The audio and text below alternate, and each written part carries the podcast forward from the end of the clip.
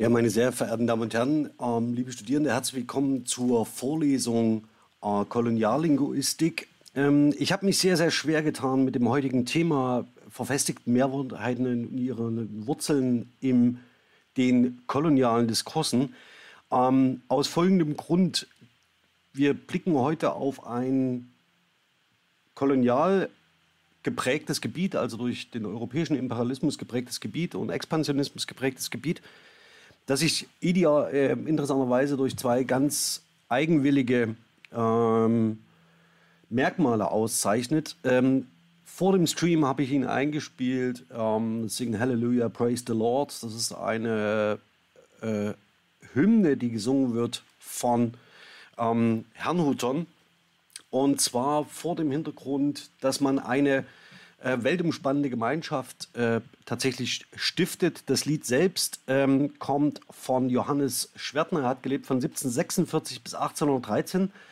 Und ich habe das ausgewählt, weil es in einer Quelle, die wir uns heute genauer anschauen werden, eine zentrale Rolle spielt und in einer Variante genannt wird, ähm, um klarzumachen, in welche besondere Situation wir kommen. Denn die Mission ähm, in den Gebieten, die wir uns heute genauer ansprechen, spielt eine sehr eigenwillige Rolle zwischen der indigenen Bevölkerung und den Kolonialmächten. Denn es ist tatsächlich so, dass im äh, äh, Süden Afrikas, also in den Gebieten, in denen wir uns heute genauer anschauen, also im heutigen Südafrika und Namibia, ähm, die christliche Mission äußerst erfolgreich ist und tatsächlich ähm, in wahrscheinlich eines der ähm, äh, äh erfolgreichsten Missionsgebiete überhaupt. Und äh, die indigene Bevölkerung sehr, sehr schnell äh, missionieren und christianisieren kann, sodass wir an und für sich auf eine sehr stabile christliche Tradition ähm, in Afrika zurückschauen, die dann auch sehr schnell ihre eigenen Wurzeln entdeckt und sich von den Kirchen der Europäerinnen lossagt und heute zum Beispiel im äh, Kontext der herrnhutischen Brüdergemeinde eine sehr dynamische und lebendige Gemeinschaft darstellt. Ähm, und auch vor dem Hintergrund, dass wir, wenn wir uns ähm, mit ähm, Abolitionismus, Sklavenbefreiung und ähm, äh, vor allen Dingen der Frage der, der christlichen Mission auseinandersetzen, so etwas wie die Tradition des Gospels haben, der ganz zentral auf diese Zusammenhänge zurückgeht. Und da Lieder in der Lehre für mich eine große Rolle spielen, habe ich diese, dieses Lied ähm, äh, Sing Hallelujah, Praise the Lord an den Anfang gestellt, um diese Differenz, Diskrepanz und diese vor allen Dingen diese, diese wahnsinnige Breite an möglichen Themenstellungen für die Auseinandersetzung mit koloniallinguistischen Bezügen ein wenig deutlicher zu machen. Ich würde sehr gern ähm, heute in Medias Res gehen. Für den Titel der Vorlesung selbst habe ich das, die verfestigte Mehrworteinheit, die äh, mich heute interessieren wird, nicht in den Titel gesetzt, um sie nicht zu prominent zu platzieren, aber uns werden verfestigte Mehrworteinheiten ähm, und ihre Wurzeln in kolonialen Diskursen ähm, beschäftigen. Das Ganze direkt im Anschluss an die thematische Ausrichtung in der letzten Woche, in der wir uns um Attribuierungen gekümmert hatten und um ähm, zum Beispiel Zuweisungen, Eigenschaftszuweisungen. Heute also die sogenannten verfestigten Mehrworteinheiten oder Phraseologismen, die tatsächlich im Kontext ähm, der Auseinandersetzung, linguistischen Auseinandersetzung mit, der, mit Post- und Kolonialdiskursen eine zentrale Rolle spielen. Vielleicht zur Rekapitulation verfestigte Mehrworteinheiten oder Phraseologismen, Phraseme, Phraseoschablonen schaue ich mir im Kontext der Konstruktionsgrammatik an. Ähm, hier die zentrale Literatur würde ich jetzt nicht nochmal durchgehen. Ähm, aber ähm, hier ist noch keine Spezialliteratur zu den Phraseologismen genannt. Aber worauf es mir im Wesentlichen ankommt, ist, dass wir uns nach der letzten Sitzung, wo wir uns um Wörter und komplexe Wörter gekümmert haben, heute faktisch eine weitere Stufe genauer anschauen, nämlich die der Phraseologismen, die tatsächlich aus ganz unterschiedlichen Verfestigungen hervorgehen können, die zum Beispiel lexikalisch voll gefüllt sein können, haben gut Katzen Maus, jemanden rein Wein einschenken, aber eben auch zum Beispiel wie es ist zum X, also bestimmte Slots äh, freistellen, also teilschematisch sind, sodass man sie erweitern kann. Und wenn wir uns nochmal vergegenwärtigen, wo das Ganze in einem Konstruktikon ähm, des Deutschen, semantischen Konstruktikon des Deutschen angesiedelt sein kann, handelt es sich hierbei wiederum um ähm, verfestigte Mehrworteinheiten, die ihrerseits in andere Konstruktionen eingebettet werden können oder vollständige satzwertige Ausdrücke darstellen. Nichtsdestotrotz aber natürlich nicht satzwertige Ausdrücke sind, sondern stehende Wendungen, die adäquat genutzt werden.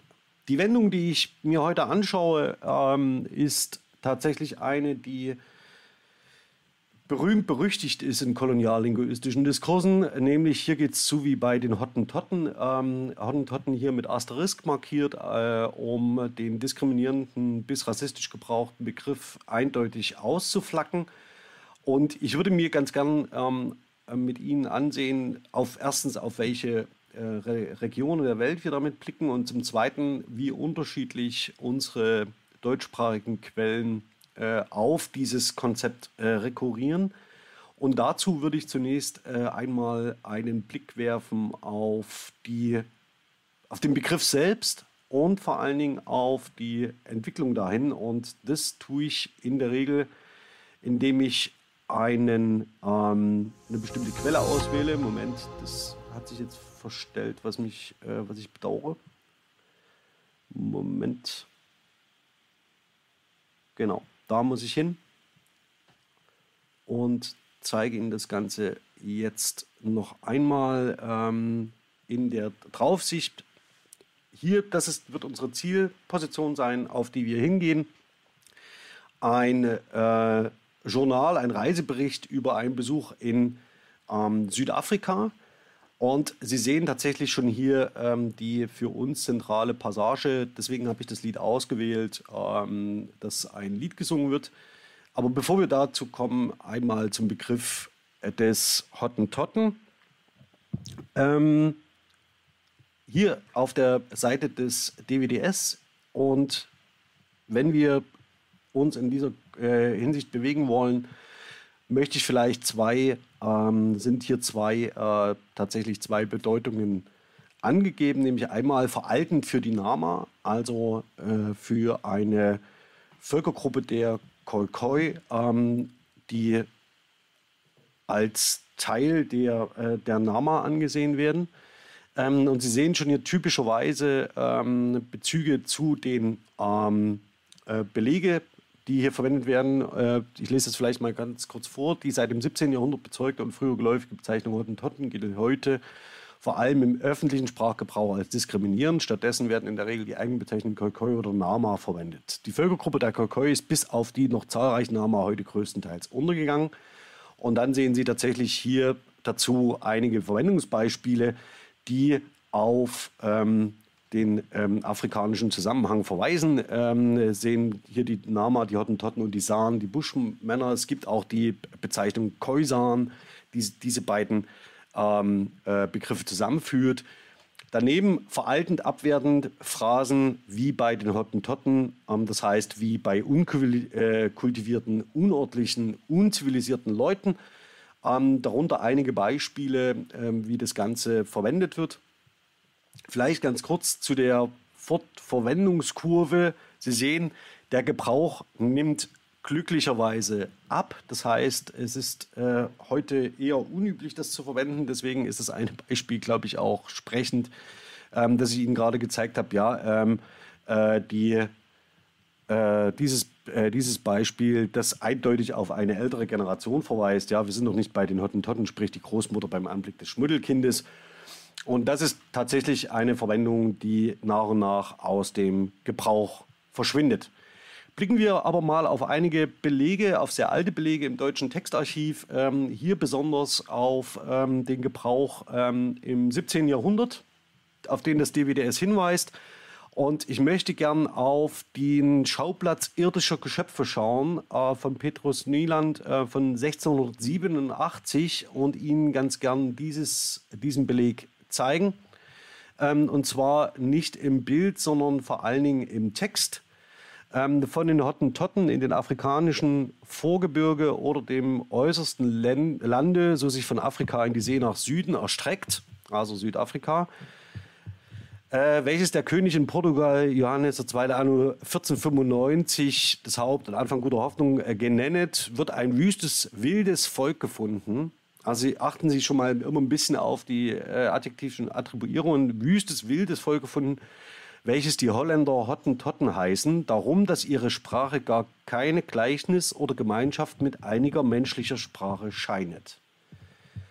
Der, das Benennungsmotiv, das hier ganz klar ähm, ausgegeben wird, ist das, dass ähm, auch äh, in der äh, Angabe im DWDS nicht fehlt. Wir schauen noch mal ganz kurz zurück zu der Angabe hier die Herkunft des Begriffs wohl historisch zu Hottentot Stotter, also aus dem Niederländischen.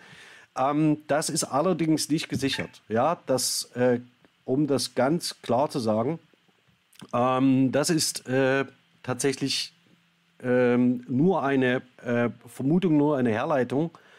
Und lassen wir es erstmal dabei äh, bleiben. Also darum, dass ihre Sprache gar keine Gleichnis oder Gemeinschaft mit einigen menschlicher Sprache scheinet. Menschlich hier im Sinne von äh, europäisch. Ähm, und äh, zu haben, äh, sondern gleicht viel eher dem Gelaut der wilden Vögel, indem sie, also wiederum die wilden Vögel, indem sie alle ihre Worte durch die Kehle mit einem fremden Ton und Gelaut aufholen. Es ist ein wildes, raues, schwarzes, ungestaltes und bestialisches Volk. Also hier nochmal die Attribuierungskette. Geschlang und scheußlich von Leibe. Das Kopfhaar, Nase und Lippen seien nicht nach der Mohrenart, also hier wiederum der, äh, der, die Synonymsetzung ähm, mit anderen problematischen Begriffen, die wir schon in der Vorlesung behandelt haben, sondern die Haare seien streifwild und klatterig, im Gesicht seien sie geschrumpfen und grausam anzusehen. Die Weiber zieren ihre Arme und Beine mit eisernen, kupfernen, messingen und zinnernen Ringen, welche sie von den Europäern vor, also für Vieh tauschen. Also das muss man wissen, die Khoi ähm, sind bekannt für ihre äh, Rinderhaltung. Ähm, sie gehen ganz nackend, die Frauen sowohl als die Männer, nur allein, dass sie mit einem kleinen und so weiter. Sie sehen also das, was wir in der letzten Vorlesung uns angeschaut haben, nämlich die tatsächlich die Beschreibung ähm, äh, über adjektivische Attribute wird hier in der Darstellung von 1687 weitlich ausgeschlachtet. Und wenn Sie sich das nochmal äh, vor Augen halten, es ist ein wüstes und wildes Volk. Ähm, es ist ein wildes, raues, schwarzes, ungestaltes und bestialisches Volk, das natürlich hier mit adjektivischen Attribuierungen äh, übersät wird. Ähm, mal ganz ab äh, von den ganzen anderen Beschreibungen, die über Eigenschaftszuweisungen funktionieren. Das heißt, eine ganz stereotype Beschreibung der Khoikhoi oder wie sie in den Quellen heißen, Hottentotten. Kommen wir mal zur Präsentation zurück. Ähm, ich würde sehr gern ähm, vor dem Hintergrund dessen, was ich hier jetzt entwickelt habe, noch ganz kurz sagen, auf welche Literatur wir blicken, wenn wir uns mit ähm, tatsächlich mit dem koloniallinguistischen Zusammenhang Südafrika oder äh, äh, Namibia auseinandersetzen. Ähm, würde das ganz, ganz kurz einordnen, denn es ist nur eine Auswahl dessen, was möglich ist. Eins sei gleich vorweg gesagt, das Thema der Khoikhoi, der Nama, ähm, spielt innerhalb der postkolonialen Linguistik der deutschsprachigen erstaunlicherweise eine relativ kleine Rolle. Der einzige Hinweis, der sich wirklich ähm, jetzt äh, auch in der Publikation niedergeschlagen hat, ist der zu kolonialen Straßennamen. Ähm, hier geht es vor allen Dingen um ähm, die äh, um Leutwein und um äh, Trotha. Zu diesen beiden Figuren werde ich nachher noch was sagen, ähm, die dann äh, tatsächlich zu Namensgebern für Straßennamen und Plätze werden. Und ein Beispiel würde ich dann heute auch in der Vorlesung noch zeigen. Das Ganze können wir dann aber hier an der Stelle schon wieder ausklammern. Das Interessante ist, dass wir in postkolonialen historischen Studien ähm, viel mehr Hinweise auf die Zusammenhänge finden. Und das, was ich heute hier in der Vorlesung für Sie entwickelt, basiert ganz wesentlich auf diesen Publikationen. Ähm, nämlich zuallererst Dominik Schaller, ich glaube, dass die Nation vernichtet werden muss, der Kolonialkrieg und Völkermord in Deutsch-Südwestafrika von 1904 bis 1907. Daneben zur echten Empfehlung von Karin Hochstädtler, Kritik, Selbstaffirmation und Othering. Othering als ein zentrales Konzept hatten wir schon hier in der Vorlesung an der einen oder anderen Stelle mit Immanuel Kant äh, oder im Rückgriff auf Immanuel Kants Denken der Zweckmäßigkeit und kollegiale Episteme. Dann ähm, ein sehr interessanter Beitrag über die kulturelle Semiotik ähm, im Kontext von Eroberungen in Afrika, also hier geht es äh, um Bilder, die sich die Kulturen je von dem anderen machen. Also auch wiederum ähm, das Othering als ein ganz zentrales ähm, Konzept. Weiterhin empfohlen sei von Heiko Ulrich die Figurentypologie als ethnografisches Analyseinstrument zur Darstellung Südafrikas in der deutschen Literatur von 1850 bis 1890. Ähm, er unternimmt faktisch einen Streifzug durch äh, literarische Texte endet schließlich bei Karl May, äh, sei zur Lektüre unbedingt empfohlen, um sich einen Eindruck zu machen. Und dann ähm, ein weiterer Beitrag zu Phraseologie, politischer Korrektheit und Sprachkritik. Das ist einer der wenigen linguistischen, diskurslinguistischen Beiträge, die sich tatsächlich mit dem Thema ähm, der Phraseologismen mit Wurzeln im kolonialen Diskurs auseinandersetzen. Und auf das werde ich auch gleich noch zu sprechen kommen. Nämlich genau jetzt. Ähm, Pirein hat ähm, 2018 äh, genauer Wörterbücher und Grammatiken untersucht, in denen Phraseologismen verzeichnet sind. Und es geht ihr zum Beispiel darüber nachzuvollziehen, wann denn äh, bestimmte äh, rassistische oder diskriminierende Begriffe aus den Wörterbüchern verschwinden. Und hier speziell geht es um ähm, tatsächlich um die Auftretenshäufigkeiten bestimmter Begriffe im öffentlichen Diskurs oder in eben diesen Publikationen. Und ich habe mich jetzt hier mal auf die Hottentotten konzentriert, einfach auch nochmal, um eine Bewegung, äh, Bedeutungsangabe ähm, äh, nachzuvollziehen.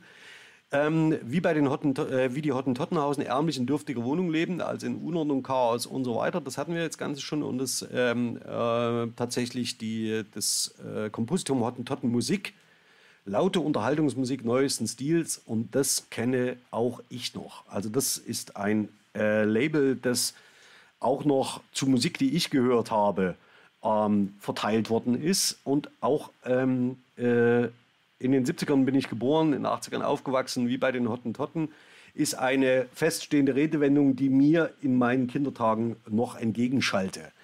Also das soll heißen, so ganz weit weg ist das alles von ihrer lebensbiografischen Realität jetzt nicht.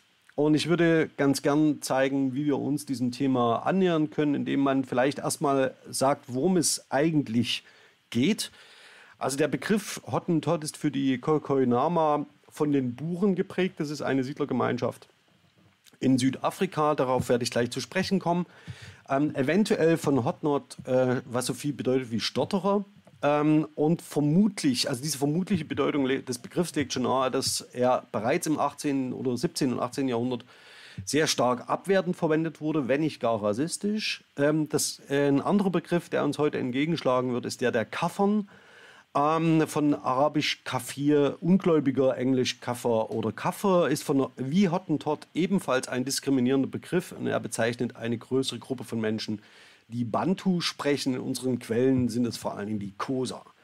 Ähm, das Ganze hatte ich schon mal erarbeitet in einer Anthologie zu äh, Missionsberichten, ähm, nämlich Mein Herz blieb in Afrika 2009. Äh, wenn Sie wollen, können Sie das nachlesen dort. Ähm, darauf werde ich jetzt aber im Weiteren nicht eingehen.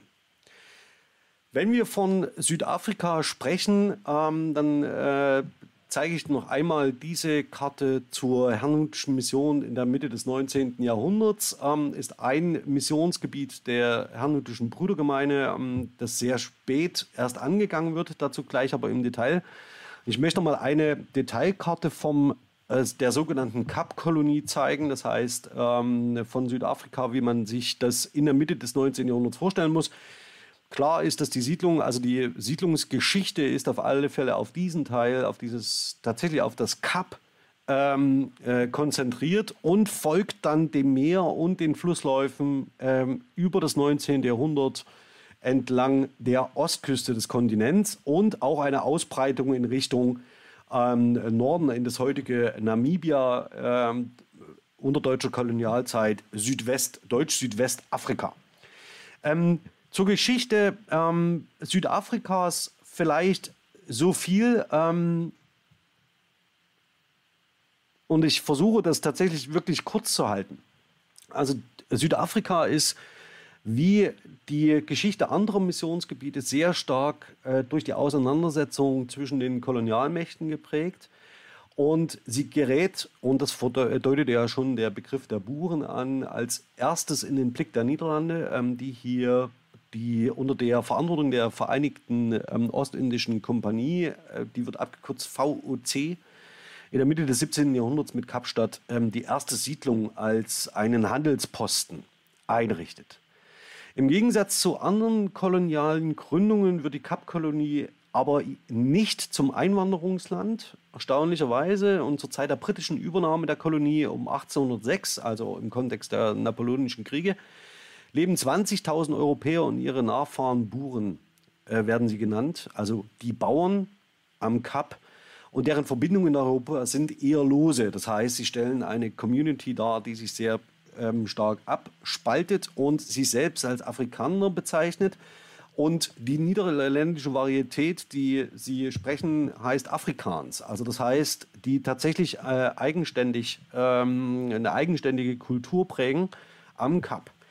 Die burischen Siedler beanspruchen nach der Gründung Kapstadts ähm, äh, sehr bald Land ähm, in der äh, und über die Grenzen der Kapkolonie hinaus und dies führt immer zwangsläufig zu bewaffneten Konflikten.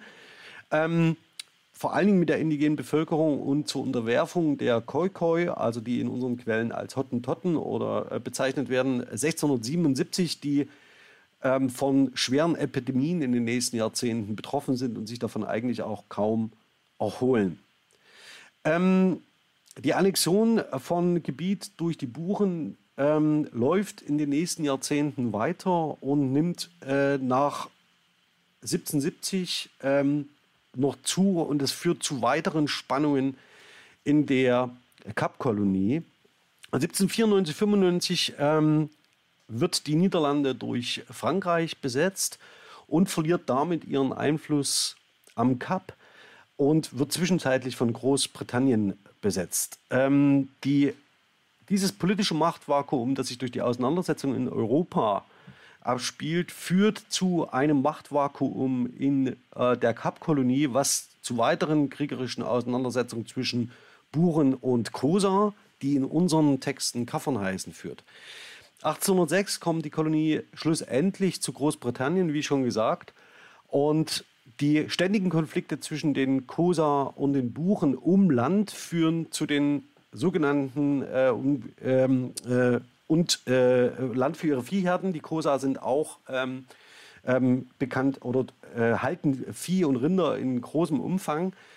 Und das wird schlussendlich in den Kaffernkriegen, sogenannten Kaffernkriegen münden, die weit über ein Jahrhundert ins 19. Jahrhundert hineinreichen. Die Briten sind in diesem Spiel eigentlich zu spät äh, mit involviert und kommen tatsächlich ähm, mit der Situation vor Ort auch nicht zurecht. Sie versuchen äh, ab 1820 eigene Ansiedlungsprojekte umzusetzen. Und das Ganze führt aber schlussendlich nicht zur Befriedung der Auseinandersetzung. Ähm, es kommt immer wieder zu kriegerischen Auseinandersetzungen mit dem COSA. Ähm, und das Ganze läuft dann im Wesentlichen auch ähm, das ganze 19. Jahrhundert durch.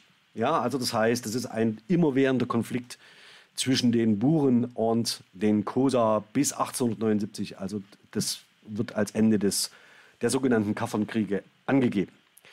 Ähm, das soll vielleicht ganz kurz reichen, um diese Entwicklung, historische Entwicklung am Kap, in der Kap-Kolonie zu skizzieren. Wir blicken also auf ein Gebiet, das aus dem Fokus europäischen Expansionismus herausgerät und in ähm, ein Gebiet ist, in dem es permanent zu kriegerischen Auseinandersetzungen kommt. Die Kosa und die Khoikhoi, die hier benannt sind, in der historischen Darstellung werden von den Buren als Kaffern und ähm, Hottentotten bezeichnet. Und ähm, das sind stark abwertende, äh, diskriminierende Begriffe, die auch, glaube ich, ähm, sehr deutlich diese äh, historische Situation widerspiegeln, in, denen wir, in der wir uns hier beschäftigen. Ähnlich ähm, verhält es sich ja, und das hatten wir in der Vorlesung häufiger schon gesehen, im Norden Amerikas, wo es darum geht, tatsächlich ähm, die äh, First Natives, die, äh, die zivilisierten Nationen Nordamerikas, erst zu vertreiben und dann zu vernichten. Und ähnlich funktioniert es ja auch. Die herrnhutische Mission kommt sehr, sehr spät in Tritt äh, in Südafrika. Man hat erste Versuche ähm, von Georg Schmidt 1736. Ähm, das Ganze scheitert, aber er muss 1744 muss die Mission wieder die, ähm, den Süden Afrikas verlassen. Und am Ende des 18. Jahrhunderts, Anfang 19. Jahrhunderts wird die Mission, wird ein neuer Versuch gestartet. 1806 wird Barwianskloof in Gnadental umbenannt und als Missionsstation anerkannt, also unter britischer Herrschaft. Und 1808 wird die zweite Station äh, äh, Kronekloof, also Krönekloof eingerichtet, 1818 Enon und so weiter und so fort. Und die herrnhutische Mission folgt faktisch dem ähm, Verlauf an der ähm, äh, Küste entlang nach Norden, also an der Ostseite des Kontinents und kann sich nach und nach ähm, etablieren. Ähm, die Mission am Kap, das sollte jetzt deutlich geworden sein, ist ständig ähm, durch äußere Einflüsse bedroht ähm, und gefährdet. Ähm, und tatsächlich ist es so, dass die Auseinandersetzungen zwischen Buren, Briten und Kosa ähm, die Mission ähm, äh, stark beeinflussen und ähm, im Wesentlichen die äh, Herrnhuter, die sich auf die Khoikhoi hin orientieren, ähm, immer wieder in schwierige und brenzliche Situationen bringen. Ähm, und auch äh, die ein oder andere Missionsstation geht verloren. Enon ist dafür ein Beispiel 1819. Ja, also das heißt, da wird eine Missionsstation in der kriegerischen Auseinandersetzung tatsächlich ähm, äh, zerstört. Das Schwanken allerdings zwischen der erfolgreichen Etablierung von Missionsstationen ähm, und der dem, dem, der, der Bedrohungslage, die sich permanent einstellt, scheint auf die Herrnhuter äh, Gemeinschaft eine eigenartige Anziehungskraft ähm, zu haben.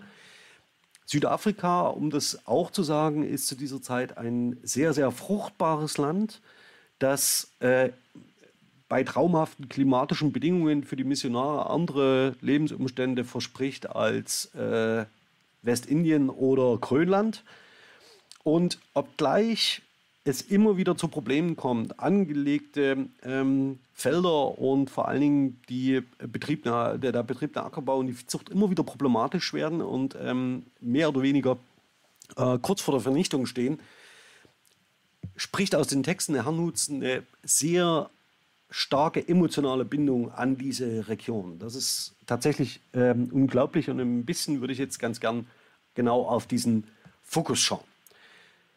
Wenn wir uns also die Texte Herrnhuts genauer ansehen, ähm, die in diesem Zusammenhang entstehen, ähm, dann blicken wir, wie hier schon ganz kurz gezeigt, auf eine Phase nach 1800. Das heißt, die Herrnhuter haben schon eine Menge Missionserfahrung in anderen Gebieten und starten hier faktisch von einem ähm, äh, gesicherten Punkt aus äh, eine weitere Bestrebung in der Kapkolonie und haben darüber zahlreiche Texte veröffentlicht und die würde ich mir jetzt mal genauer anschauen.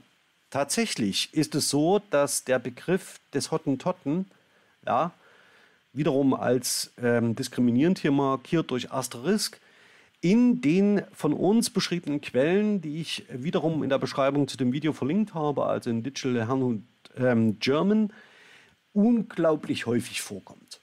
Ja, also das ist ein Begriff, der weit über, also der vom Impact her weit stärker in den Quellen aufscheint als der äh, der indigenen Bevölkerung Nordamerikas. Und das zeigt sowohl das starke ähm, äh, Involvement der Herrnhuter in Südafrika als auch die permanent notwendige Berichtslage aus diesem schwierigen Missionsgebiet. Ähm, und ich würde ganz gern vielleicht auf einige Besonderheiten hier in dieser ähm, Übersicht eingehen. Ähm, Sie sehen andere Begriffe, die genauso problematisch sind, sowas wie Kaffer. Darauf bin ich schon eingegangen. Ähm, und ich würde zunächst erstmal ähm, auf die Attribuierungen ähm, des Begriffs hin, nämlich dass es hier vor allen Dingen um die hiesigen, die Wohnenden mit Silo und Enon sind zwei Missionsstationen angegeben die getauft sind ähm, und so weiter und so fort, jung und lieb. Das, was wir in den Herrnhut-Texten beobachten, ist eine unglaubliche Hinwendung zu den Khoi. Das heißt, eine äh, sehr starke ähm, Einbindung in das gemeinschaftliche und religiöse Leben. Und um es missionstheologisch zu sagen, ist die christliche Mission unter den Khoi äußerst erfolgreich. Ähm, die Missionare, die am, im Süden Afrikas ähm, tätig sind, wenden sich in einem besonderen Maße und über das anderer Missionsgebiete äh, scheinbar hinausgehende Maß der indigenen Bevölkerung zu. Und die christliche Mission ist unglaublich erfolgreich. Ähm, es gibt zahlreiche Familien, indigene Familien. Wir werden danach bei den Nama noch drauf zu sprechen kommen mit den Witboys sogenannten Witboys, ähm, die tatsächlich aus einer sehr starken religiösen Motivierung her, heraus ähm, äh, zum Beispiel in bestimmte Handlungen eingreifen, die sich später von dem europäischen ähm, christlichen Glaubenssystem und deren Institutionen lossagen. Und wenn Sie heute auf eine Gospelkultur schauen oder auf die starke religiöse Verwurzelung ähm, der Bevölkerung Südafrikas, sehen Sie hier möglicherweise in diesen Jahren der christlichen Missionierung im frühen 19. Jahrhundert eine ganz starke Wurzel dafür, warum wir da so eine starke, stabile Kultur haben. Dann sehen Sie, wenn es um die Verben geht, geht es tatsächlich nur um Verben, die Bewegungen andeuten ja, ähm, oder die bestimmte Ortsbezüge herstellen. Schlussendlich, wenn es darum geht, ähm, um Kombination in äh, Mehrlingsformeln, also in Paarformeln, äh, Hottentotte und oder. Sehen Sie, dass wir hier die Buschmänner haben. Das sind äh, die äh, San, die ich ganz am, an, in der Einleitung schon ähm, tatsächlich äh, formuliert habe. Sie sehen, ähm, es geht um Sklaven, Bauern, Geschwister und so weiter und so fort. Was ich sagen will, vollkommen losgelöst von diskriminierenden und ähm, rassistischen Äußerungszusammenhängen. Ja, also die Herrnhuter, wenn man jetzt hier auf diese, diesen äh, Begriff schaut, scheinen den Begriff unreflektiert zu übernehmen, ja, weil er so üblich war äh, in der Region, ähm, das, äh, den anderen so bezeichnen. Aber der Kontext der ähm, direkten Assoziation und Kollokation deutet nicht auf eine wie auch immer geartete Abwertung der Kolkoi hin. Das Ganze würde ich mit mir, äh, äh, würde ich mir aber sehr, sehr gern mit Ihnen nochmal anschauen, ähm, denn er deutet faktisch auf ein Problem ähm, der äh, äh, Auseinandersetzung mit Missionsnarrativen hin, nämlich, dass wir auch von äh, Gruppen, die scheinbar das Beste tun und Beste wollen, die dennoch in kolonialen äh, Zusammenhängen verstrickt sind, und Begriffe übernehmen, die die Buren, die äh, in kriegerischen Auseinandersetzungen mit den Kosa und den Khoikhoi lebten, und zwar über hunderte, äh, also zu diesem Zeitpunkt über 100 Jahre schon, ähm, übernehmen und diese vor allen Dingen in ihren Quellen selbst überhaupt nicht reflektieren. Das Ganze ist tatsächlich erstaunlich und wirft äh, sich vergleichen mit, dem, mit der Verwendung des Begriffs, Achtung, äh, Indianer bei Loskiel. Das heißt, es ist eine aus westlicher Perspektive übliche Bezeichnung für einen bestimmten Teil der indigenen Bevölkerung, den die Herrenhuter übernehmen und nicht reflektieren. Ähm, und deswegen ähm, in diesem Kontext häufiger über diesen Begriff gesprochen wird. Bevor wir ins Detail gehen, würde ich einfach mal schauen. Wir haben ja hier eine schöne, wir haben uns beim letzten Mal angeschaut, wir sind jetzt hier wieder in der Sketch Engine im Corpus Digital Learning German, also das heißt im Komplettkorpus. Ähm, und wir haben siebenmal den Gebrauch des Adjektivs Hottentottisch. Und das würde ich mir ganz gern mit Ihnen anschauen, was äh, sich da dahinter versteckt. Und zwar sehen Sie, wir gehen vielleicht mal ganz kurz die Quellen durch. Ähm, das handelt sich hier um durchwegs um Berichte, die in den Nachrichten aus der Brüdergemeinde zusammengefasst sind, aus Südafrika. Ähm, und Sie sehen, hier geht es vor allen Dingen im Wesentlichen um adjektive Bezeichnungen, die eine Zuweisung äh, innerhalb einer Gemeinschaft machen, also die hottentottischen Miteinwohner, ja, die äh, in einem, an einem Ort leben. Und dann geht es vor allen Dingen um die hottentottische Sprache ähm, und die ähm, die Herkunft ähm, von Mitgliedern einer Gemeinschaft. Ähm, tatsächlich ist das Ganze ähm, äh, äh, aber relativ neutral gehalten ähm, und wird hier nicht in dem Zusammenhang äh, verwendet, den wir äh, zum Beispiel gesehen haben, um das nochmal zu zeigen, in diesem ähm, sehr deutlichen Abwertungszusammenhang von 1687, also wenn Sie das nochmal vor Augen halten. Ähm, und wir schauen mal auf den Begriff ähm, des Hottentotten. Sie sehen hier schon mit einer unglaublich hohen Frequenz, ähm, auch auf die, äh, wenn man das auf äh, eine Million Wörter rechnet. Ähm, das heißt, das ist tatsächlich ein zentraler Begriff, der in der herrnhutischen Überlieferung eine zentrale Rolle spielt. Und hier gebe ich Ihnen jetzt ähm, nicht den Keyword in Kontext äh, vor, sondern tatsächlich ähm, eine, einen ähm, Teil der ähm, Quellen, die hier eine Rolle spielen. Sie sehen hier schon ähm, einen Zusammenhang, der sich sehr schnell in den herrnhutischen Texten festsetzt, nämlich die gemeinschaftliche Gründung von Siedlungen. Und ähm, dazu würde ich Ihnen ganz gern dieses, äh, diesen Beleg hier zeigen. Der kommt aus einer Lebensbeschreibung von Agnes Lemmertz, geborene Jenke, die in Südafrika äh, in die Mission geht äh, zusammen mit ihrem Mann.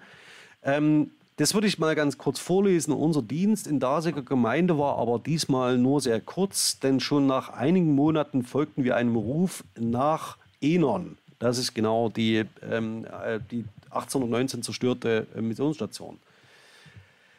Es war das ähm, äh, es war das dritte Mal, dass wir in dieser Gemeinde angestellt wurden. Darum fühlten wir uns gleich heimisch mit, unseren Hotten, mit unserer Hottentottengemeinde ähm, verbunden, wozu viele schwere Erfahrungen, die wir gemeinsam durchzumachen hatten, beitrugen.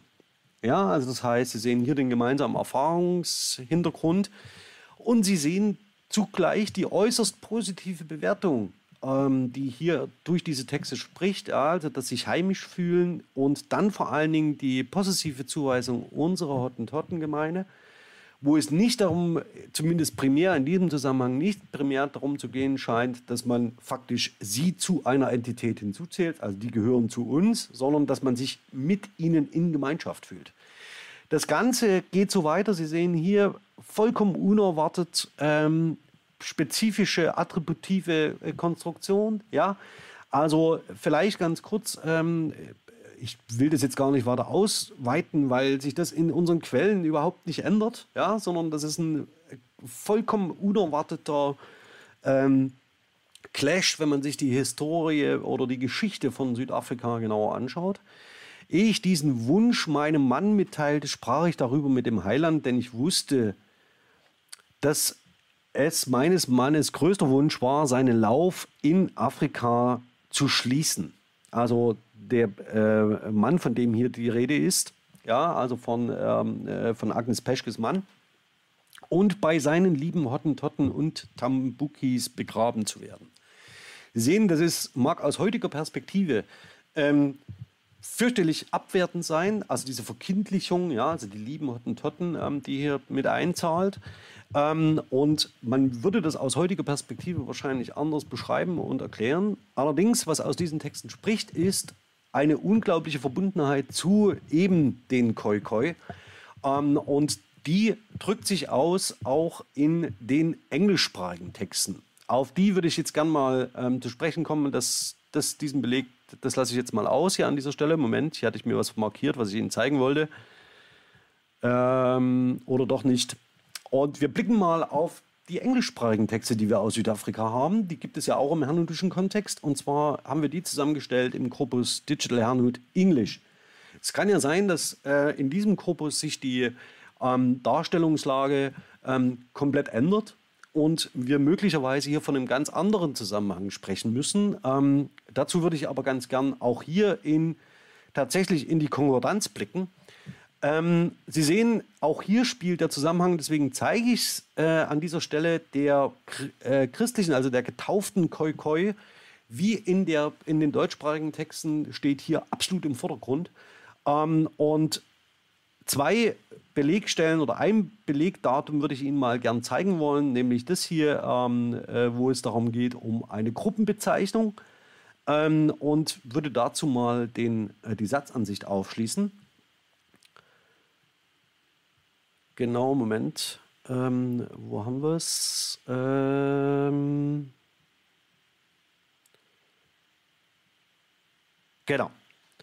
Wir bleiben mal, wir bleiben mal hier an der Stelle. Ähm, zu, in der Markierung, ähm, vielleicht ganz kurz, äh, hier wird eine typische Ankunftsszene geschildert, ähm, nämlich, dass man in einer solchen Gemeinde ankommt und ähm, ohne das jetzt weiter ausführen zu wollen, es geht hier um eine Siedlung, in die man erreicht und man kommt äh, zu einer Gruppe von äh, Koi-Koi, nämlich Männern, Frauen, Kil äh, äh Kindern, die mit den Missionaren mitgekommen sind ähm, und an, irgendwann an einer Straße stehen bleibt und dann passiert Folgendes, ja, als die Wagen ähm, den Punkt erreichten, ähm, dann wurden wir bewillkommt von den Khoi die äh, in das Singen der Hymne einstimmten Now let us praise the Lord. Ähm, was ich damit zeigen will, ist, und hier kann ich jetzt die Stelle nochmal aufschlagen, das ist genau diese, ist, dass offenbar die herrnhutische Mission ähm, in Südafrika unter den Khoi-Khoi mehr oder weniger eine idealtypische Wunschvorstellung der herrnhutischen Gemeinschaft ähm, erlebbar macht. Ja? Also das heißt, ähm, wir blicken hier natürlich auf ideologisch gefestigte Texte. Da müssen wir uns gar keine ähm, äh, falschen Vorstellungen machen. Allerdings geht das Missionskonzept der Herrnhuter, also ihre Missionstheologie, wir gehen äh, in, ein, äh, ähm, in den kolonialen Zusammenhang, wir leben unser einfaches Leben vor, ähm, wir helfen, wir leisten medizinische Unterstützung, wir bauen Schulen, äh, wir rufen zu Versammlungen auf, wir singen gemeinsam, geht in Südafrika unter den Khoi-Khoi voll auf. Und hier haben sich zwei getroffen, die voneinander unglaublich profitieren. Die Herrnhuter erleben erfolgreiche Missionen in Südafrika und die Khoikhoi wenden sich ihnen zu. Und das spricht aus diesen Texten interessanterweise. Äh, und deswegen habe ich auch die Hymne ausgewählt für den Einstieg in diese Vorlesung, in diesen Podcast. Äh, werde es auch weiter in Lieder in der Lehre mit drin lassen, um diesen Zusammenhang klar zu machen. Hier treffen zwei aufeinander, die, wenn man diesen Texten glaubt, das ist die Voraussetzung, ähm, sehr stark voneinander profitieren. Die Verwendung des Begriffs Hottentotten oder Hottentots passiert hier auch im Englischen vollkommen unreflektiert, wird nicht kommentiert, wird nicht ähm, äh, relativiert und ist daher in besonderer Weise anders zu bewerten als das Textvorkommen an dieser Stelle. Nichtsdestotrotz bleibt es ein diskriminierender Begriff, der ähm, nicht so leicht ähm, wegzuwischen ist. Und auch deswegen sollte man den Begriff heute äh, in besonderer Weise markieren, was ich hoffentlich ausreichend genug getan habe. Doch nicht an allen Stellen ist das Zusammenleben an, in der Kapkolonie so friedlich. Deutlich dürfte das schon geworden sein in dem Zusammenhang, den ich gerade eben äh, erläutert habe, nämlich dass wir in einem sehr stark kriegerisch geprägten äh, Gebiet sind, in dem es immer Auseinandersetzungen zwischen den Buren, den Kosa und den Khoikhoi gab. Und deswegen würde ich ganz gern auf den zweiten Teil und den dunklen Teil dieser Geschichte blicken und auf die Frage, warum der Begriff Hottentot heute im deutschsprachigen Diskursen extrem negativ beladen ist. Das hängt mit unserer eigenen Geschichte zusammen und vor allen Dingen auch mit der Unterwerfung und Vernichtung der Herero in ähm, Namibia, äh, damals Deutsch-Südwestafrika, äh, und den Nachwirkungen des Ganzen ähm, im Süden Afrikas. Und darauf würde ich jetzt ganz gern noch ähm, blicken, denn ohne etwas über den Herero-Aufstand zu sagen, kann man in einer Vorlesung zur postkolonialen, zu postkolonialen Studien, ähm, linguistisch motivierten Studien, ähm, nichts zum Begriff der Kolkoi Nama und wie sie in den Quellen bezeichnet werden, der Hottentotten sagen. Dazu also jetzt und ähm, vielleicht hier als Rekapitulation noch einmal, wir blicken jetzt auf die deutschen Kolonien und Schutzgebiete. Schutzgebiete jetzt bitte schon in An äh, Auszeichnung setzen, denn wir hatten uns im Kontext der Vorlesung ja auch damit beschäftigt, dass wir mit framesemantischen und metaphorischen Begriffen arbeiten, uns in eine bestimmte äh, Position hinein imaginieren, um die es geht. Das heißt, wenn hier in diesem Kontext jetzt von Schutzgebieten, Schutzterritorien und Schutztruppen gesprochen wird, ist es die Rolle, die das Deutsche Kaiserreich annimmt, um seine Großherrlichkeit auszustellen, indem man sagt, wir stellen folgende Gebiete unter unseren Schutz. Ja? Als ob diese Gebiete das jemals gebraucht hätten. Das ist natürlich eine framesemantische ähm, und ähm, metaphorische Überhöhung, die da stattfindet. Aber sie deutet auch darauf hin, dass man natürlich, wenn man kriegerische Handlungen vornimmt in diesem Kontext, sie nur zum Schutze vornimmt. Das heißt, man imaginiert sich in eine Verteidigerrolle hinein ähm, und dann rechtfertigt das auch kriegerische Auseinandersetzungen und die haben es im heutigen Namibia in sich. Vielleicht, falls Sie nicht vertraut sind mit der Geschichte hier, ähm, scheint es mir in diesem äh, Zusammenhang äußerst wichtig zu sein, ähm, darauf hinzuweisen und darauf hinzuarbeiten. Denn erst dann kann man, glaube ich, das volle Potenzial verstehen dessen, warum wir mit verfestigten Mehrworteinheiten, wie es geht zu wie bei den Hottentotten, ähm, sehr, sehr gut daran tun, äh, sie nicht zu perpetuieren und permanent kritisch zu hinterfragen. Ähm, denn die transportieren tatsächlich ein Bild vom Süden Afrikas, das wir nicht aus den ähm, herdutischen Quellen kennen, die ich Ihnen gerade gezeigt habe, sondern die im Wesentlichen auf das viel ältere Narrativ der Diskriminierung und der rassisch, äh, rassistischen ähm, Orientierung zurückweisen. Und hier driften faktisch diese hernutischen Texte und das, was wir aus der Kolonialgeschichte haben, vollkommen auseinander. Ähm, und auch das zeigt wieder dieses Spannungsfeld von ähm, kolonialer Herrschaft und Mission an. Aber dazu vielleicht im Detail noch hier an dieser Stelle ganz kurz. Man muss sich, glaube ich, klar machen, dass ähm, Afrika selbst für oder die, äh, Deutschland als Kolonialmacht, äh, man, man, schämt sich fast schon das zu sagen, als, als Macht. Ja? Also äh, das tritt sehr, sehr spät auf den Plan und stellt einzelne Gebiete unter Schutz. Ähm, das ist zunächst erstmal ab 1883 die sogenannte Lüderitzbucht, ja, sowie deren Umkreis. Sie wird von dem Tabakhändler Lüderitz erworben und ähm, nach und nach ausgekauft. Und 1984 erklärt das Deutsche Reich äh, gegenüber den europäischen Mächten seine Schutzherrschaft über dieses Territorium. Ja, das ist genau in diesem Kontext gedacht. Ähm, verwaltet wird die Kolonie ab 1885. Ähm, äh, also wir sprechen hier von ähm, äh, Deutsch-Südwestafrika, dem späteren ähm, im Norden Südafrikas, der Kapkolonie. Wird zunächst von Heinrich Göring von 18, äh, der hat gelebt von 1839 bis 1913 ähm, verwaltet. Und 1890 nach einigen Auseinandersetzungen und wir haben es ja gesehen, wie im Moment äh, wie, äh, in Südafrikas die militärische Lage ist, wurde eine sogenannte Schutztruppe in diese Region entsendet. Die ist noch relativ klein und wird aber nach und nach ausgebaut, ähm, weil tatsächlich sich abzeichnet, dass die kriegerischen Auseinandersetzungen mit der indigenen Bevölkerung namentlich äh, den Khoi-Khoi zunehmen. Ähm, die erste, der erste Widerstand, der erste Aufstand der Khoi-Khoi oder der Nama wird ähm, unter der Führung von Henrik Wittboy, den Sie ganz ähm, äh, links sehen, ähm, äh, äh, geführt. Und Nansep, ähm, um den es geht, also Henrik Wittboy ist der äh, europäische Kolonisatorenname Nansep. 1830 geboren bis 18, 1905 äh, ist, kommt aus einem stark christlich-religiösen Elternhaus ähm, und äh, hat sich in europäische Kultur eingeübt und kann äh, entsprechend äh, tatsächlich mit den äh, neuen Kolonisatoren äh, mithalten, sowohl militärisch als auch kulturell. Er spricht mehrere europäische Sprachen, ist bestens ausgebildet und ist unumfochtener äh, Kapitän äh, der Khoikhoi oder der Nama.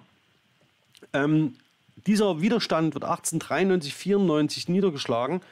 Ähm, und im Wesentlichen ging es darum, dass äh, die Nama versuchten, den deutschen Kolonialherren den Zugang, den weiteren Landerwerb zu erschweren und ähm, äh, für sich die eigenen ähm, Siedlungsmöglichkeiten ähm, äh, und vor allen Dingen die Weide- und Viehgründe ähm, zu erhalten.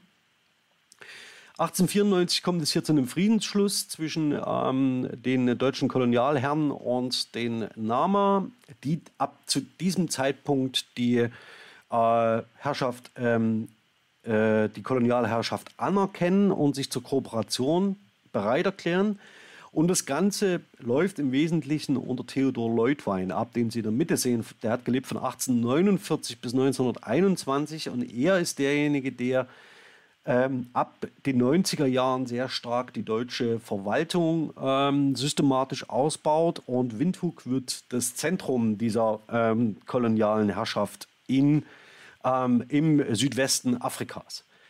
Ähm, die Konflikte allerdings zwischen Deutschen und ähm, Nama im Hinblick auf oder dann auch der Herero äh, waren wegen verschiedener Unterdrückungsmaßnahmen und es ging hier um ähm, Zugang zu Wasser und Weiderechten, eskalierten schließlich 1904 in einem Krieg ähm, zwischen den Herero und ähm, also Aufstand der Herero und der deutschen Kolonialmacht.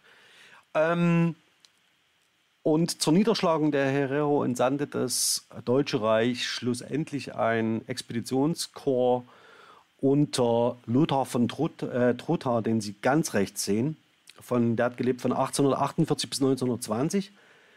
Äh, das, der die deutsche Schutztruppe unterstützte. Also das waren ganz, also die deutsche Schutztruppe, das waren 2000, 2000 Soldaten zu diesem Zeitpunkt und das Expeditionskorps waren nochmal 14.000 Soldaten, die dort schlussendlich mit hinzukamen.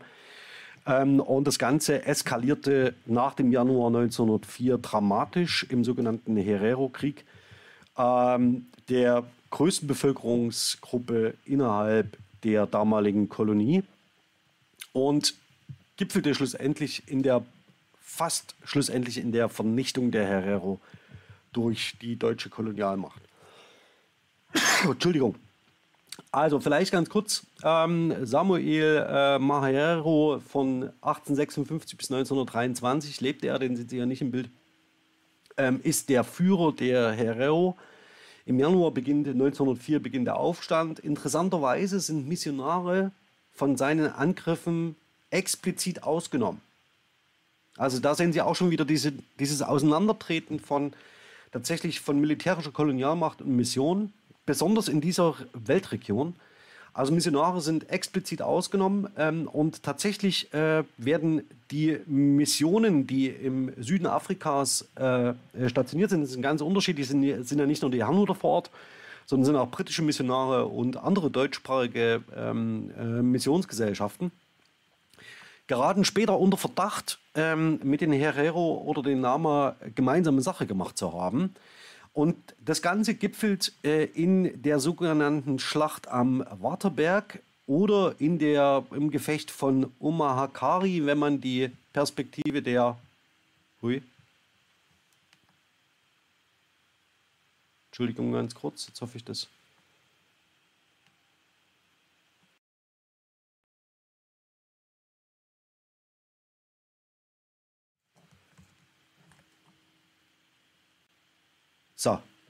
Ich hoffe, der Stream ist nicht abgerissen. Nein, oh. ähm, äh, ich hatte kurz äh, äh, Sorge, dass der äh, mein Rechner sich äh, abgeschaltet hat, aber das war wohl nicht der Fall. Also, um das wieder aufzugreifen, gipfelt ähm, das Ganze in der Schlacht am Watterberg. Das ist der deutschsprachige Begriff für das, was dort passiert. Ähm, oder wenn man auf die Seite der Herero blickt, auf die Schlacht von Omahakari. Für die Herero ist es eine der bittersten Niederlagen überhaupt und Ausgangspunkt ihrer Vernichtung durch die deutsche Kolonialmacht. Ähm, sie werden dort vernichtend geschlagen, muss man sagen, überleben aber. Der schon als Vernichtungsschlacht angelegte Plan von Trotha geht nicht auf. Und sie fliehen zusammen mit ihrem Führer in die Wüste. Und das, was sich dann abspielt, ist tatsächlich eine unglaubliche ähm, äh, ähm, Sache, nämlich, wenn man so will, der erste, nicht wenn man so will, sondern es ist der erste Völkermord im 20. Jahrhundert, der erste Genozid, zusammen und einhergehend mit dem sogenannten Vernichtungsbefehl Lothar von Trothas äh, aus dem Oktober von 1904 und den würde ich ganz kurz ähm, mal vorlesen im Auszug. Innerhalb der deutschen Grenze wird jeder Herero mit oder ohne Gewehr, mit oder ohne Vieh erschossen. Ich nehme keine Weiber und Kinder mehr auf, treibe sie zu ihrem Volk zurück oder lasse auf sie schießen. Das, was dann passiert, ist, dass in dieser Wüste Zehntausende zugrunde gehen ähm, und von Trotha hat den Völkermord und den Genozid explizit äh, einkalkuliert, ähm, denn äh, das ist historisch mittlerweile ähm, äh, äh, gut dargelegt und erarbeitet. Äh, und das sehen Sie auch an dem äh, Titelzitat von Dominik Schaller für den äh, Aufsatz, den ich ganz am Anfang zitierte. Ich glaube, dass die Nation als solche vernichtet werden muss. Das, was wir hier sehen, ist ein knallharter Vernichtungsrassismus, ähm, den Trotha an den Tag legt. Ähm, Theodor Leutwein, den Sie in der Mitte sehen, hat sich gegen diese äh, Auseinandersetzung ausgesprochen, aber allerdings nicht aus moralischen oder ethischen Gründen, sondern vor allen Dingen aus ökonomischen und wird aus diesem Grund aus Südafrika abberufen und man überlässt das Feld Trotha. Was dann passiert ist, dass die Nama, also die Khoi Khoi, die in unseren Quellen Hottentotten heißen, sich aber aus diesem, äh, aus ihrem Vertrag heraus ähm, in den Widerstand gegen die deutschen Kolonialherren begeben äh, und damit hatten die deutschen Kolonialherren nicht gerechnet. Die Auseinandersetzung mit den Herero war für die Nama, Khoikhoi und besonders äh, Nansep ähm, so erschütternd, dass sie tatsächlich in den bewaffneten Aufstand gegen Deutschland gehen. Und dieser Nama-Widerstand weiterläuft. Und zwar ab Oktober 1904, direkt als Antwort auf die Vernichtung der Herero und mit 2000 Männern weiterkämpft. Ähm, Nansep fällt 1905 in den Auseinandersetzungen und danach führen weitere den Krieg noch fort. Allerdings äh, gegen die Deutschen nicht sehr erfolgreich und tatsächlich schließt sich hier der zweite gewaltvolle Vernichtungsschlag an innerhalb kürzester Zeit. Also erstens gegen die Herero und zweitens die Niederschlagung der Nama. Interessanterweise, und das auch wieder um diese Doppelhaltung ähm, der, der Mission in diesem Kontext ähm, klarzumachen, versuchen Missionare ganz unterschiedlicher Glaubensgemeinschaften für die überlebenden Herero-Sammelstellen einzurichten. Das heißt, sie äh, wieder zusammenzuführen und ähm, äh, tatsächlich ähm, am Leben zu erhalten. Ähm, auf der anderen Seite die deutsche Kolonialmacht äh, richtet namentlich die ersten Konzentrationslager ein. Auf die weiteren Zusammenhänge, nämlich dass mit diesen Auseinandersetzungen in Deutsch-Südwestafrika, dem heutigen, äh, heutigen Namibia, die sogenannte Hottentottenwahl ähm, im äh, Reichstag äh, verbunden ist. Da ging es um Fragen der Finanzierung zur weiteren Vernichtung der Nama, die schlussendlich die Sozialdemokratie abgelehnt hat. Ähm, und äh, äh, Bernhard von Bülow, ähm, damals Reichskanzler, löst den, ähm, äh, das Parlament auf. Und es führt zur sogenannten Hottentottenwahl, in der es dann nicht mehr gelingt, weitere finanzielle Möglich Mittel ähm, für die äh, Niederwerfung der Nama, also der Khoikhoi, also der Hottentotten, ähm, zu bewilligen ähm, und damit schlussendlich dieses Kapitel äh, unrühmlich ähm, äh, beendet wird. Schlussendlich sind Zehntausende Menschen, ähm, der Herero und der Khoikhoi, in dieser Auseinandersetzung entweder aus rassistischer Motivation getötet worden, vernichtet worden oder in kriegerischen Auseinandersetzungen gefallen. Für was? Für nichts. Ähm, die lächerliche Schutztruppe, ja, die in äh, dem Gebiet zusammengezogen ist und die, glaube ich, über 20 Jahre lang nur Gewalt und Terror verbreitet hat, ähm, wird 1915, äh, kapituliert 1915 ähm, gegenüber der äh, Union äh, Südafrikas, die auf Seiten Großbritanniens gegen das Deutsche Reich in den Krieg äh, eingetreten ist. Und damit endet das Kapitel der deutschen Kolonialgeschichte auf afrikanischem Boden in Deutsch-Südwestafrika. Ich habe Ihnen zwei heute zwei Perspektiven aufgemacht, wie man auf den Begriff der Hottentotten schauen kann. Äh, zum einen als einen diskriminierenden, abwertenden Begriff, der in der Übersteigerung europäischen Expansionismus, schauen Sie sich die beiden Leute an, Theodor und Lothar, ja, in, Pracht, in der Pracht ihrer Uniform mit Tropenhut, ähm, die hier zur Durchsetzung eigener imperialer und ökonomischer Interessen ganze andere Völker unterjochen und speziell im Fall von Lothar von Trotha ausrotten.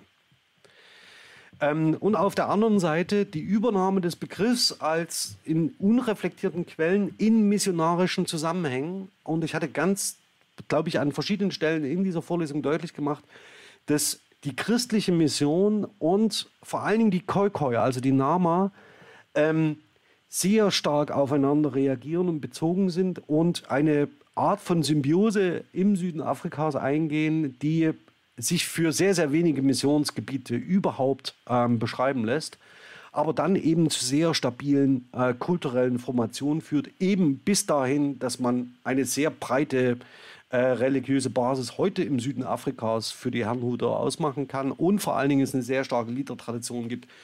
Ein Beispiel hatte ich Ihnen ähm, zum Beginn des Streams eingespielt. Wo führt das Ganze hin? Ähm, vielleicht ein Ausblick auf das Thema der kolonialen Toponomastik. Ähm, Sie sehen rechts äh, die sogenannte von Trotha Straße, die 1933 so benannt worden ist, die 2006, also keine Ahnung, vor 15 Jahren, umbenannt worden ist in die Herero Straße in Andenken an die kolonialen Verbrechen ähm, in Afrika durch die äh, deutsche Schutzmacht. Ähm, und dass der Schatten, der koloniale Schatten so weit reicht, sehen Sie an solchen Umbenennungsaktionen, die noch längst nicht abgeschlossen sind. Ähm, worauf es mir äh, insbesondere ankommt, ist aber ähm, zusammenfassend Ihnen noch einmal eine ganz zentrale Quelle ähm, zur Verfügung zu stellen, für die Sie, äh, die Sie nutzen sollten, wenn Sie mit historischen Zusammenhängen in diesem Kontext nicht so sehr vertraut sind. Sie müssen ja auch nicht Dominik Schaller lesen oder die anderen Publikationen, die ich Ihnen jetzt aufgeführt habe.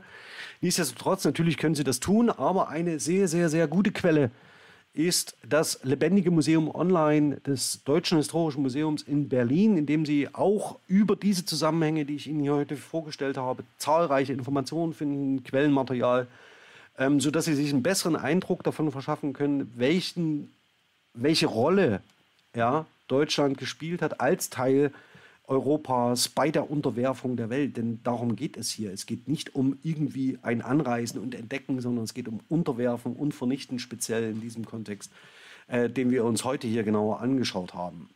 Grüße gehen raus an Friedrich an Jambe, ähm, der ich sehr verbunden bin über eine äh, gemeinsame Gespräche über die Ausstellung Deutscher Kolonialismus im Deutschen Historischen äh, Museum. Das ist schon wieder sehr, sehr lange her. Ähm, hier haben wir uns zum Beispiel über den Begriff des Genozids und des Völkermords an den Herero unterhalten. Ähm, und das sei abschließend noch einmal deutlich gesagt, es ist nichts anderes als ein Völkermord, als ein Genozid, der hier verübt wird. Und wenn wir über ein Phrasem, eine verfestigte Mehrworteinheit, wie hier sieht es aus wie bei den Hottentotten, stolpern.